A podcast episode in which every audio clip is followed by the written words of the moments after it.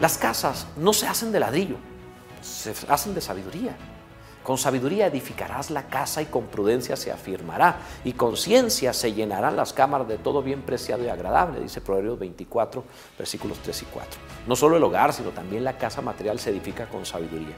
No me refiero solo a los planos realizados por un arquitecto y llevados a, a cabo sabiamente por un ingeniero, sino a los recursos que lo hicieron posible.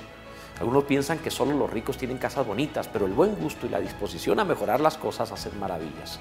Es una excusa la falta económica para la negligencia. No se tendrá una casa de revista, pero sí un hogar confortable donde se antoje estar. El dinero ayuda, pero no reemplaza la disposición de ánimo. Con sabiduría quieres casa.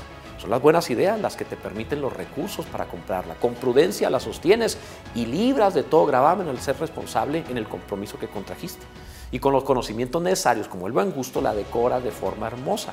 Sabiduría, prudencia y ciencia es la triple fórmula de prosperidad.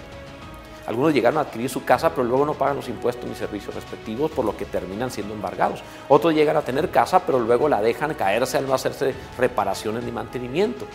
Eh, las casas de familia cristiana deben verse bellas, limpias y bien atendidas entre sus vecinos, deben ser mejores. ¿Quieres una vida mejor?